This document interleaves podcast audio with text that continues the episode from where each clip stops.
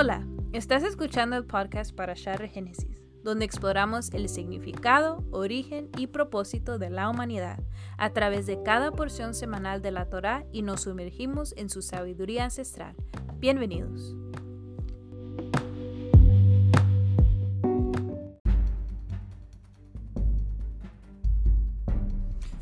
Hola, ¿qué tal? ¿Cómo están? Estás escuchando el podcast de Parashar Génesis. Bienvenidos a una porción más de la Torah. Esta es la porción número 36.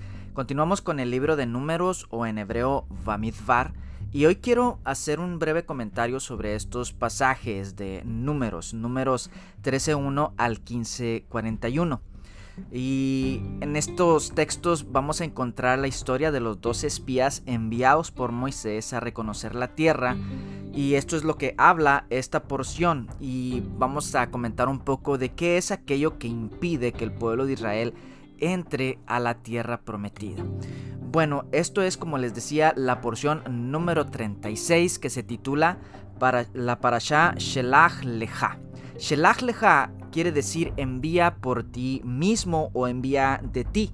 Está en números 13.1 al 15.41. estas son las porciones de la Torah que abarca esta parasha.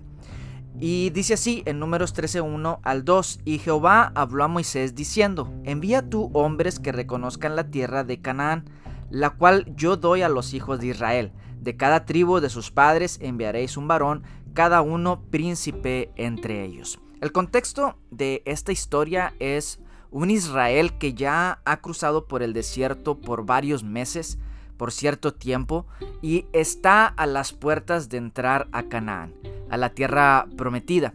Pero dentro de la comunidad del pueblo de Israel entra cierto temor, cierta duda, cierta ansiedad de que ellos están a punto de enfrentar algo nuevo, están a punto de enfrentar a una tierra que no está deshabitada, sino que hay ya moradores en esa tierra.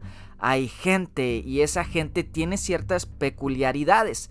Entonces el pueblo de Israel no quiere entrar nada más así, en seco o en frío, sino que ellos quieren saber qué es lo que hay detrás o qué es lo que hay en esta tierra. Y entonces ellos le empiezan a decir a Moisés, Moisés envía hombres para que espíen la tierra, para que vean qué es lo que hay ahí. Y algo bien interesante de esta porción es el nombre, y este nombre que se le da a la porción es Shelach Leja, que quiere decir envía por ti mismo. Y es interesante, ¿por qué? Porque el Señor le está diciendo a Moisés, envía tú o envía de ti. Es decir, la idea de enviar espías a reconocer la tierra de Canaán no era algo que venía del corazón de Dios.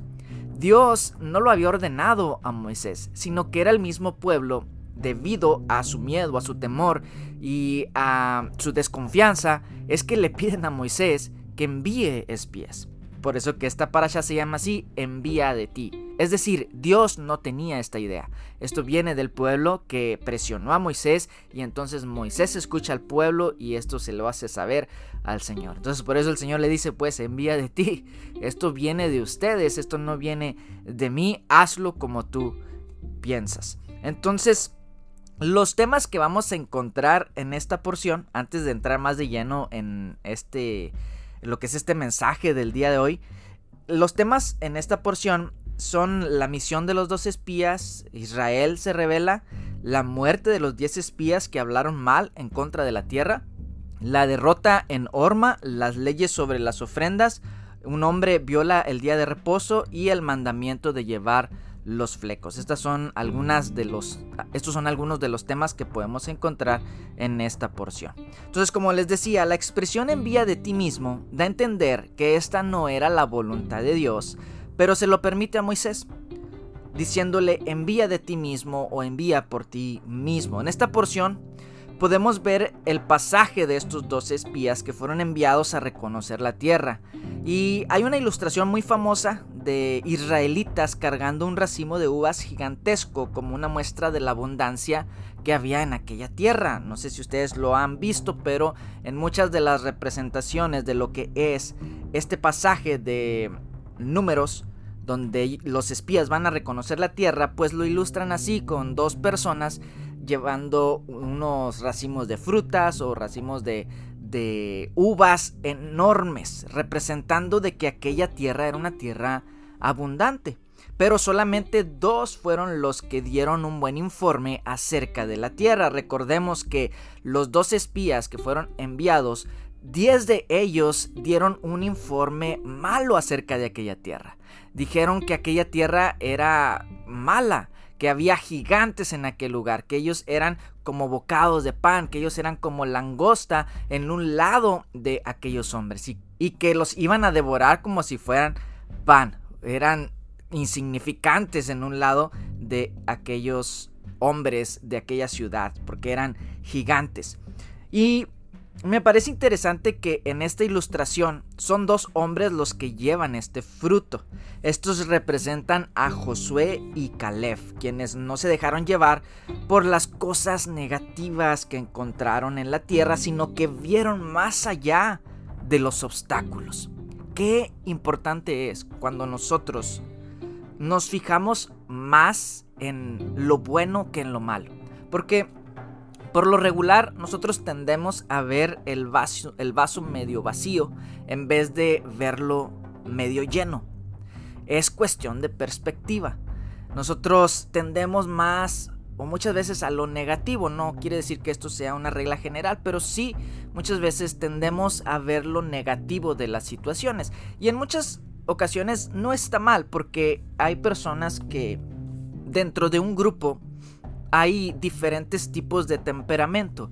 Y hay personas que son de, sí, vamos a hacerlo, vamos a, lograrlo. Y son las animosas, las que dicen cómo se van a hacer las cosas. Y hay otro grupo de personas que son las que ven los problemas, ven las situaciones. Y no, esto no necesariamente está mal porque hay personas que son más realistas y empiezan a ver no necesariamente los problemas, sino que se anticipan a esas situaciones.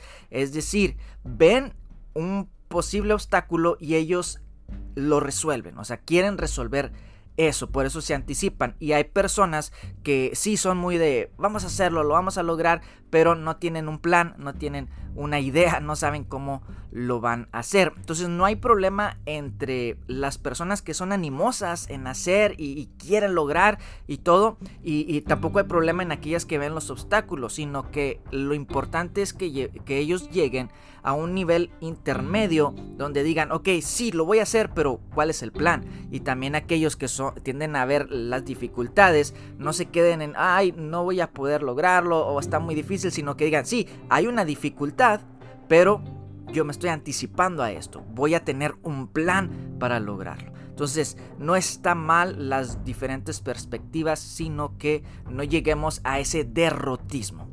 Lo importante es no llegar a ese derrotismo o a esa expectativa falsa o entrar en un trabajo, hacer algo, empezar una obra sin planearlo. Por eso dice la palabra que nadie se pone a hacer una estructura o crear algo sin antes sentarse y planearlo. Entonces es ahí donde debe de haber un balance entre estos dos tipos de temperamento. Pero la cuestión aquí en cuanto a las 12 tribus o los 12 representantes de las tribus de Israel es que estos hombres hablaron mal y hablaron al pueblo y derrotaron al pueblo. Estos eran líderes de Israel. Estos eran personas que eran encargadas de animar al pueblo. Por eso es que el Señor no ve, no ve con buen agrado el que se envíe dos espías. Por eso le dice a Moisés, pues hazlo tú, porque esto es lo que ustedes quieren. Yo no quiero que sea así, pero si ustedes quieren, háganlo de esa manera. ¿Y cuáles fueron las consecuencias que hubo sobre esto? Una de las consecuencias es que estos líderes, como eran personas a las cuales el pueblo estaba poniendo sus ojos y su confianza, ellos apagaron el espíritu de Israel. Los llenaron de temor, los llenaron de más incertidumbre. Si ya el pueblo tenía incertidumbre, ahora con este mensaje ellos se llenaron de más incertidumbre. Aunque había dos por ahí que ellos estaban dispuestos y estaban animados a hacerlo y ellos confiaban en Dios en que se iba a poder lograr. Pero siempre por lo regular tendemos a irnos hacia la multitud, hacia los que son más. Siempre vemos que si son más los que opinan algo acerca de cierto punto, pues nos vamos con ellos. Mm, y cuando hay del otro bando que son menos los que opinan de cierto punto, pues como que mm, sentimos cierta desconfianza. Y nuestra lógica es, bueno, si hay más cantidad de personas que piensan de cierto modo, ha de ser por algo. Entonces me voy por este rumbo. Pero no siempre es así. No siempre la mayoría está ah, en lo correcto. Muchas veces los que están eh, correctos son la minoría. Entonces no podemos dejarnos guiar por esa, ese estándar, sino que tenemos que ver más allá. Entonces hubo dos hombres que dijeron, sí, la tierra es buena, vayamos.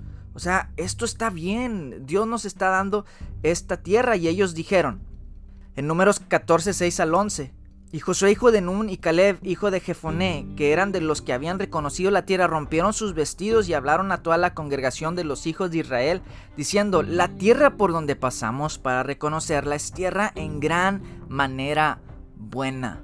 Si Jehová se agradare de nosotros, Él nos llevará a esta tierra y nos la entregará, tierra que fluye leche y miel. Por tanto, no seáis rebeldes contra Dios contra el Señor, ni temáis al pueblo de esta tierra, porque nosotros los comeremos como pan.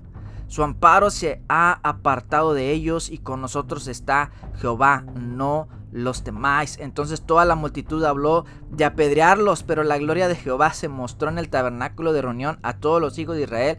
Y Jehová dijo a Moisés, ¿hasta cuándo me ha de irritar este pueblo? ¿Hasta cuándo no me creerán con todas las señales que he hecho en medio de ellos. Ven, o sea, hubo dos personas que dijeron, la tierra es buena en gran manera y nosotros nos vamos a comer a esos gigantes como bocados de pan, es decir, esto va a ser pan comido, como decimos esa expresión en nuestras culturas, esto es pan comido, esto ya está resuelto, la victoria es nuestra, esto es lo que es, este es el camino, así va a ser. Estos estaban confiados, pero cuando ellos expresaron esta positividad, expresaron lo bueno de la tierra, dice que la gente planeó o la gente quería apedrearlos por lo que estaban diciendo. muchas veces nuestros comentarios positivos van a causar cierto enojo en los demás. ¿Por qué? Porque no vamos conforme a la corriente. Esto pasa mucho cuando nosotros eh, decidimos ir en contra de lo establecido, ya sea de un lado positivo o de un lado negativo, lo que sea, siempre la multitud va a tratar de apagar lo que es diferente, lo que no se deja llevar por la corriente. Nosotros vivimos en un sistema que nos dice las cosas son así. Las cosas deben ser de esta manera. La sociedad es la que dicta los valores y lo que se debe de reconocer como bueno. Y es la cultura, es el sistema la que lo decide. Y si tú no estás de acuerdo, entonces eres tratado diferente. Entonces se te quiere cancelar, se te quiere tapar la boca para que tú no sigas hablando lo que es correcto.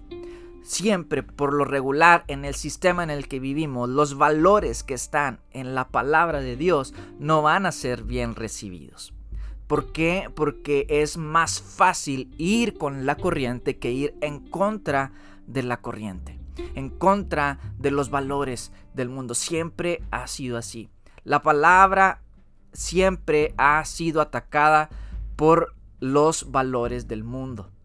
Los valores del reino de Dios no son aceptados. Por eso dice el Salmo 2 que eh, ¿por qué se amotinan las gentes y los pueblos piensan en cosas vanas? Juntos se van a levantar contra el ungido de Dios, contra su reino, contra lo que Dios quiere establecer en cada corazón. La, el sistema del anticristo, el sistema del anticristo siempre se va a revelar ante lo que es el mensaje de Dios ante lo que es el mensaje del reino de Dios. Siempre se va a oponer a esto. Entonces, quedamos en que Dios no le manda a Moisés enviar espías. La gente pidió que esto sucediera. Moisés accede a la presión del pueblo y es como decir, ok, te lo permito, pero no estoy de acuerdo, no estoy de acuerdo, así le dice el Señor, hazlo tú. Esto trajo como consecuencia que los diez espías desalentaron al pueblo.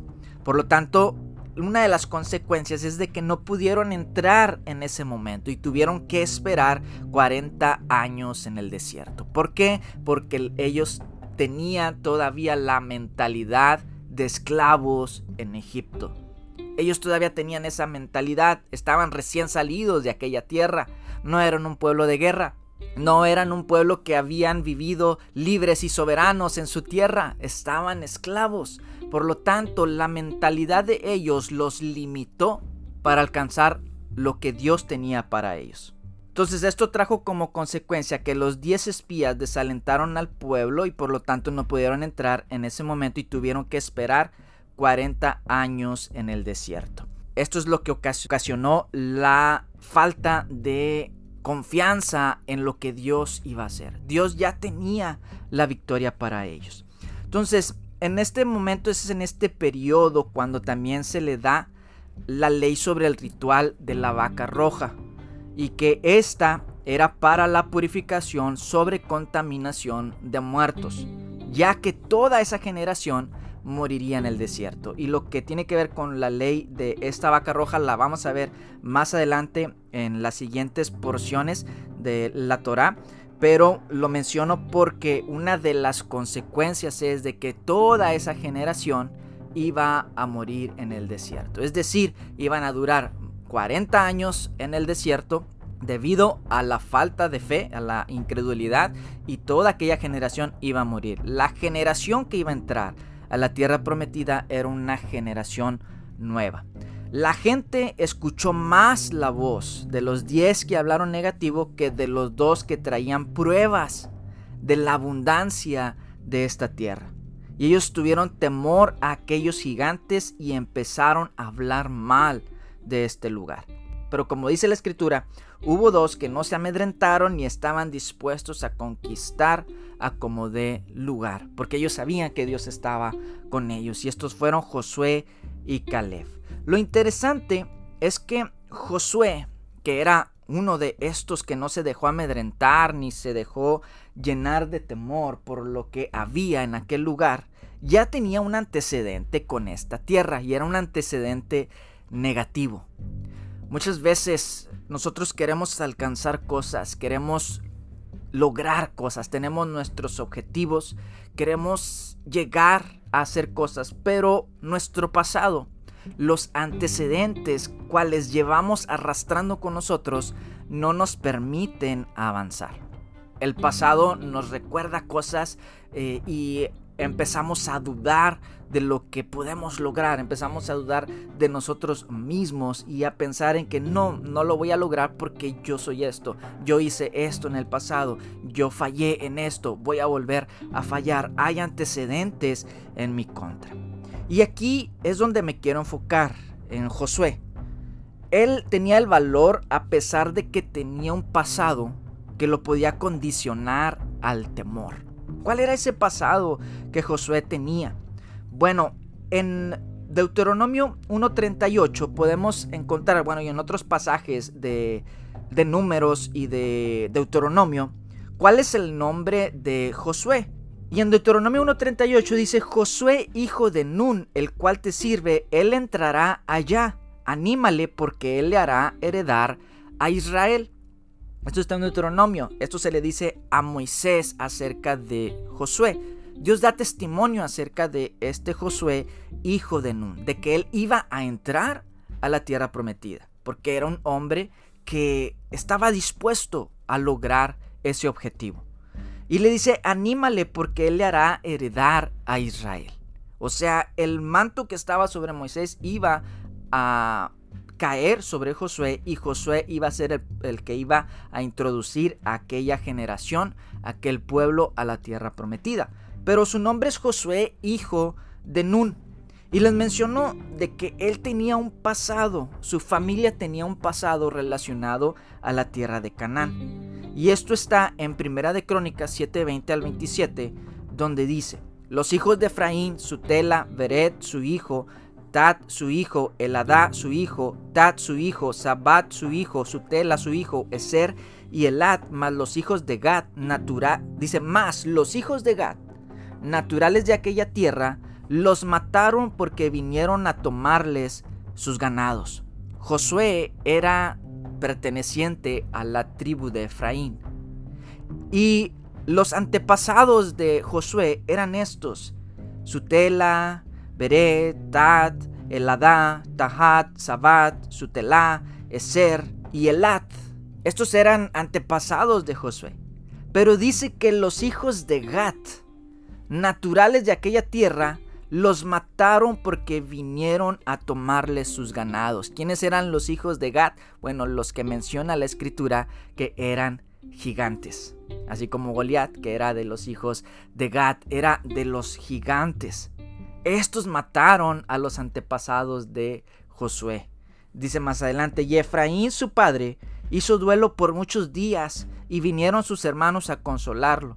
Después él se llegó a su mujer y ella concibió y dio a luz un hijo, el cual puso por nombre Beria, por cuanto había estado en aflicción en su casa, y su hija fue Seerá, la cual edificó a Bet la baja y la alta, y Usen Seerá, hijo de este Beria fue Refá, y Resef y Telá su hijo, y Tahán su hijo, Laadán su hijo, Amiud su hijo, Elisama su hijo, Nun su hijo, y Josué su hijo. Josué, hijo de Nun. Aquí está los antepasados de Josué y cómo es que ellos enfrentaron esta situación donde mataron a familiares de ellos. Josué, al enfrentarse a una tierra en la cual él tenía un antecedente, ya había un antecedente de derrota en su contra, no se dejó amedrentar. No dejó que eso lo llenara de temor, sino que él dijo, bueno, aquí hay gigantes, pero los vamos a derrotar. Qué interesante es esto. Y muchas veces nosotros nos dejamos derrotar por las cosas que no pudimos obtener en el pasado, o por lo que nos pasó, o por nuestros antecedentes. Tal vez tenemos un pasado donde venimos de una familia que no, e, no tiene riquezas, una familia pobre donde siempre nuestros papás fueron pobres, donde siempre nuestros abuelos fueron pobres. Entonces como nuestros padres, nuestros abuelos fueron pobres, pobres nosotros vamos a ser pobres. O donde hubo tragedias, donde hubo cosas horribles. Entonces como nuestros antepasados fueron así, entonces nosotros también vamos a seguir el mismo patrón o simplemente pues nuestra familia no es reconocida, entonces pues nosotros tampoco nunca vamos a lograr a llegar a ser nada vivimos atados a nuestra, nuestro pasado. O también nosotros mismos hicimos cosas que quizá fueron cosas que estuvieron mal. O que nos trajeron derrota. O fallamos. O realmente fracasamos en ciertos aspectos de nuestra vida. Y pensamos que eso va a definir nuestro futuro. Pero la realidad es de que eso, lo que hicimos en el pasado, no define nuestro presente. Y lo que hagamos en nuestro presente es lo que va a definir nuestro futuro. Entonces sí, puede que hayamos hecho cosas que nos trajeron tal vez consecuencias y que estamos viviendo hoy en día, pero lo que hagamos hoy en día es lo que va a definir nuestro futuro. Josué no se enfocó en lo que había pasado con su familia, sino que él se enfocó en lo que podía hacer en ese momento y viendo cuál iba a ser su futuro y el futuro de la nación de Israel. De que era un futuro glorioso en una tierra donde fluía leche y miel. Y dice en Primera de Crónicas 26 acerca de los hombres de Gat, Dice, y volvió a haber guerra en Gad, donde había un hombre de grande estatura, el cual tenía seis dedos en pies y manos, 24 por todos, y era descendiente de los gigantes. En las escrituras vamos a ver que el número 6 está relacionado con el número de anticristo, o el número de la bestia, o el sistema del anticristo. Entonces, muchas veces, como les decía hace un momento, el sistema dictamina ¿Qué es lo que va a ser de nuestra vida? El sistema es el que moldea cómo va a ser nuestro día a día. Pero nosotros es contra lo que tenemos que luchar, de que un sistema no sea el que dictamine cuál va a ser nuestro comportamiento, porque nuestro comportamiento va a ser moldeado conforme a lo que las escrituras nos dicen, conforme a lo que es la voluntad de Dios. ¿Cuál es la voluntad de Dios en mi vida? Eso es lo que me va a mí a enseñar cómo es que debo de vivir mi día a día cómo es que debo de lograr las cosas, cómo es que debo hacer negocios, cómo es que debo trabajar, cómo es que debo tratar a mi familia, cómo es que debo tratar a los demás. La sociedad y el sistema no son los que dictaminan cómo yo voy a hacer estas cosas, sino quien lo dictamina es Dios. Nosotros vivimos bajo ese gobierno de Dios, el gobierno de su Mesías, el gobierno de Jesús que nosotros vivimos conforme a sus palabras, conforme a su voluntad. ¿Qué hay? ¿Qué hay en nuestro pasado que nos limita? ¿Qué hay en el pasado de nuestra familia? No podemos dejar que eso tome el control de nuestras vidas y nos limite a vivir una vida sin bendición. Hemos estado hablando acerca de la bendición y cómo es que se logra esta bendición. La salvación la podemos lograr o más bien la salvación no es algo que logramos, es algo que nos viene como un don y un regalo de Dios.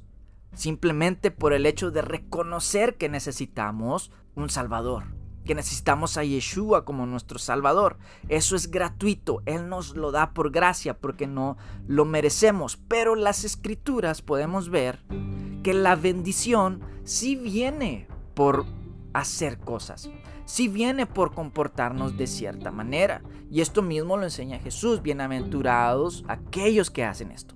Bienaventurados los limpios de corazón. Bienaventurados los pacificadores. Bienaventurados estos. Bienaventurados aquellos. Aquellos que hacen algo. Aquellos que se comportan de cierta manera. Y el Salmo 1 también habla de esto. Bienaventurado es el hombre que no anduvo en consejo de malos, que no estuvo en camino de pecadores y que no se sentó en silla de escarnecedores, sino que en la ley del Señor está su delicia y en su ley medita de día y de noche. ¿Sí? Será como árbol plantado junto a corrientes de aguas que da su fruto en su tiempo y su hoja no cae y todo lo que hace prospera. Bienaventurado, feliz es aquel que se guarda de hacer lo malo, que se guarda de andar en caminos de pecadores, en estar con ellos y en sentarse en silla de escarnecedores. Y que en la ley de Dios está su delicia. Y que en ella medita de día y de noche. ¿Y para qué meditamos de día y de noche en la palabra de Dios? Para ponerla por obra, para hacerlo. Entonces la bendición viene por el alinearnos a la palabra de Dios, por alinearnos a los mandatos del Señor, a la voluntad del Creador. Entonces no podemos dejar que las cosas del pasado tomen el control de nuestras vidas y nos limiten a vivir una vida de bendición. No podemos dejar que esos gigantes tomen el control y sean quienes dictaminen cómo va a ser nuestro futuro, cómo va a ser nuestra vida. No, eso ya el Señor lo puso en su palabra. Él ya puso buenas obras en las cuales nosotros tenemos que andar. Él las puso de antemano para que anduviéramos en ellas. Simplemente tenemos que alinearnos a esos valores. También podemos ver sobre la vida de Josué, bueno, de que ya tenía un pasado, pero eso no lo dejó, no, no hizo que él desistiera de lo que él quería lograr, que era cumplir la voluntad de Dios y llevar al pueblo de Israel a heredar la tierra prometida. Pero este hombre fue forjado en el desierto, fue mentorado por Moisés. La importancia de tener buenos tutores, maestros o figuras de ejemplo es esencial. Es muy importante poder tener personas que nos van dirigiendo. ¿Y quién fue el que dirigió a Moisés? A, Josué, Moisés. Él estuvo con Moisés. y se levantó Moisés con Josué, su servidor. Y Moisés subió al monte de Dios. Josué no se separaba de Moisés. Él estaba allí y quería aprender de él. Así como este hombre Moisés había sacado al pueblo de Israel de la tierra de Egipto, Josué seguiría el legado e introduciría al pueblo de Israel a la tierra prometida. También podemos ver en Josué que él era fiel al Señor y a Moisés. Dice, Josué, hijo de Nun y Caleb, hijo de Jefoné, que eran de los que habían reconocido la tierra, rompieron sus vestidos y hablaron a toda la congregación de los hijos de Israel, diciendo, la tierra por donde pasamos para reconocerla es tierra en gran manera buena. Este Josué junto a Caleb dieron un informe positivo acerca de la tierra. Josué había aprendido de Moisés y por lo tanto Josué se estaba forjando como un líder y un líder que animaba al pueblo. Este Josué dice la escritura en Éxodo 33:11 que no se apartaba. Dice que el joven Josué, hijo de Nun, su servidor, nunca se apartaba de en medio del tabernáculo. Josué, servidor de Moisés, no se apartaba de ese lugar donde la presencia de Dios se manifestaba. Entonces, una de las cosas que ayudó a Josué a permanecer firme ante las adversidades y a pesar de ver la tierra de Canaán y todos los obstáculos que había en ella, una de las cosas que lo mantuvo firme era de que él procuraba la presencia de Dios. Él procuraba estar en el tabernáculo de reunión y no apartarse de él. Y eso fue uno de los factores que lo llevó a él a permanecer firme, constante para lograr ese objetivo. Entonces, en conclusión, el pasado no define quiénes somos. Lo que hagamos hoy en el presente sí va a definir nuestro futuro. Conforme nos comportemos a la palabra de Dios, así será nuestra bendición. Nuestra procedencia tampoco nos define. Los fracasos de nuestros antepasados no nos definen. El futuro se define por los cambios que hoy hacemos. Si decidimos confiar en Dios y servirle, así como Josué decidió que él y su casa servirían al eterno, al eterno entonces vendrá nuestra bendición nuestra estabilidad, nuestra prosperidad, cuando nosotros decidamos vivir conforme a los valores del reino de Dios. Entonces, esto es eh, todo por hoy. Espero que sea de bendición para nuestras vidas, para sus vidas, y veámonos o sigamos el ejemplo que Josué nos dejó. Un ejemplo de alguien que no se dejó derrotar, por los antecedentes que había en contra de él y su familia, sino que vio más allá y dijo, la tierra es buena en gran manera. Lo que Dios tiene para nosotros es bueno en gran manera. Yo voy a poner mi parte, pero el Señor va a hacer lo suyo. El Señor va a cumplir lo que nos prometió. Simplemente me queda a mí ser forjado en el desierto para tener un buen carácter, hacer aquello que trae bendición y llegará el momento donde el Señor nos dará lo prometido. Bueno, bendiciones, espero que sea de bendición para tu vida. Si es así, compártelo con alguien más para que también pueda ser de mucha bendición para sus vidas. Y entonces nos escuchamos en la próxima porción de la Torah en Parashá Regénesis. Bye bye.